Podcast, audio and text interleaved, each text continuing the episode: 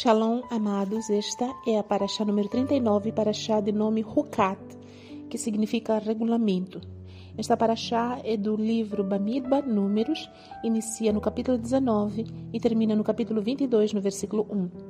A primeira liar que faremos agora começa no capítulo 19, no versículo 1, e vai até ao versículo 17 do capítulo 19. Antes, porém, faremos Abraha.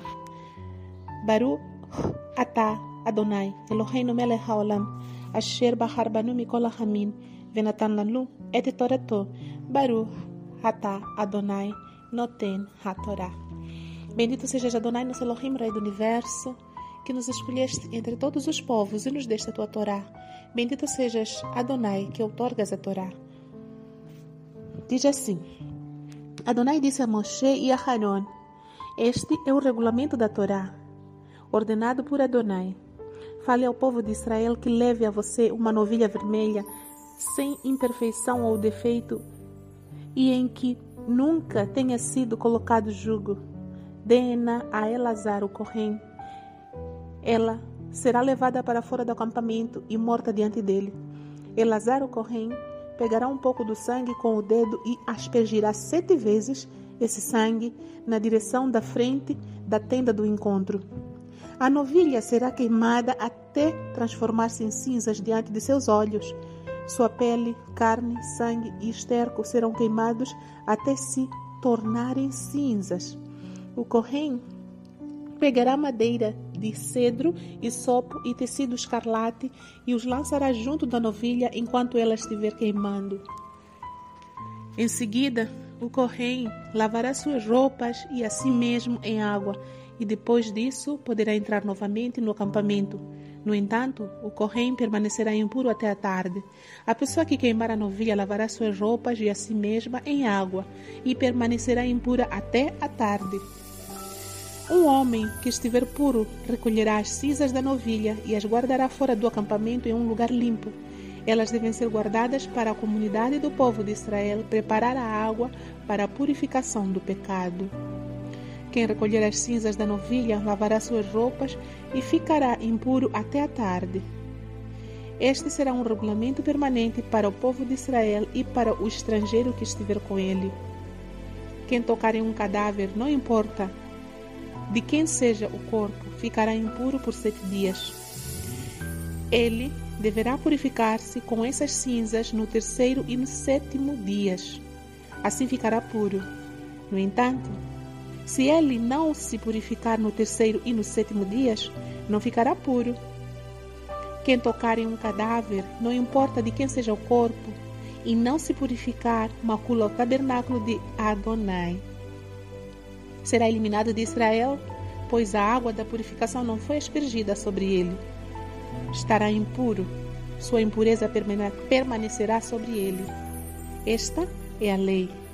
Quando a pessoa morrer na tenda, quem entrar na tenda e tudo o que há na tenda serão impuros por sete dias. Todo recipiente aberto, sem a tampa bem fechada, é impuro quem estiver no campo e tocar em um cadáver de alguém morto por arma ou morto naturalmente, ou no osso de uma pessoa, ou em uma sepultura, será impuro por sete dias. Deve-se pegar um pouco das cinzas do animal queimado como purificação do pecado para as pessoas impuras e adicionar um pouco de água fresca às cinzas em um recipiente. Amém. ברוך אתה, אדוני, אלוהינו מלך העולם, אשר נתן לנו תורת אמת, וחיי עולם נתן בתוכנו. ברוך אתה, Adonai noten a Bendito sejas Adonai, nosso Elohim, Rei do Universo, que nos deste a Torá da verdade, com ela a vida eterna plantaste em nós. Bendito sejas tu, Adonai, que outorgas. Esta liá mostra algo bem curioso em que o Eterno ordena que seja encontrada uma novilha vermelha sem imperfeições e que nunca tenha sido usada para carregar jugo. Ela deveria ser usada para ser sacrificada fora do acampamento, na presença do sumo sacerdote, Elazar, e ele deveria aspergir o sangue dela em direção à tenda do encontro e deveria participar na queima total da novilha vermelha até que ela se transformasse totalmente em cinzas. Essas cinzas seriam as, as cinzas usadas para fazer a água da purificação para todo tipo de impureza. Todo homem e mulher que se encontrasse em situação de impureza por ter pegado um cadáver ou por ter cometido uma outra irregularidade qualquer que lhe levasse ao estado de impureza, deveria ser purificado com essa essas cinzas misturadas com água fresca dessa novilha vermelha. Quando o sumo sacerdote terminasse de verificar a queima total dessa novilha, ele ficava impuro e deveria lavar-se, lavar as suas roupas, entrar no acampamento, mas ficaria impuro até a tarde. A pessoa que iria recolher as cinzas também ficaria impura. Ou seja, era tudo muito sagrado que quem fizesse manuseio dessas coisas, tanto a novilha quanto as cinzas, ele estava sobrecarregado e precisava ficar até a tarde para ser purificado.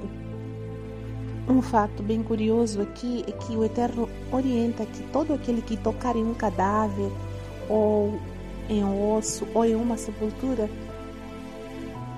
deveria ser purificado com as águas da purificação que eram preparadas exatamente com as cinzas desta novilha que era queimada totalmente. E quem assim não fizesse estaria impuro e macularia o tabernáculo de Adonai. Por isso ele deveria ser eliminado do povo. Esta era uma lei perpétua que deveria permanecer para sempre, mostrando assim que o Eterno é totalmente separado, kadosh, santo, e que devemos ter toda a reverência ao seu nome, ao seu regulamento, às suas ordenanças, para que não sejamos eliminados. Nós sabemos que hoje temos um representante diante de nós, que é Yeshua, nosso Mashiach. Ele é comparado a essa novilha vermelha, que é o elemento principal através do qual a purificação de todos aqueles que estão em estado de impureza ocorre. Yeshua é a água viva que lava os nossos pecados. O seu sangue purifica-nos de toda a imundície e nos capacita a nos aproximarmos novamente diante do Eterno, nosso Elohim. Louvado seja Ele, para todo sempre. Amém.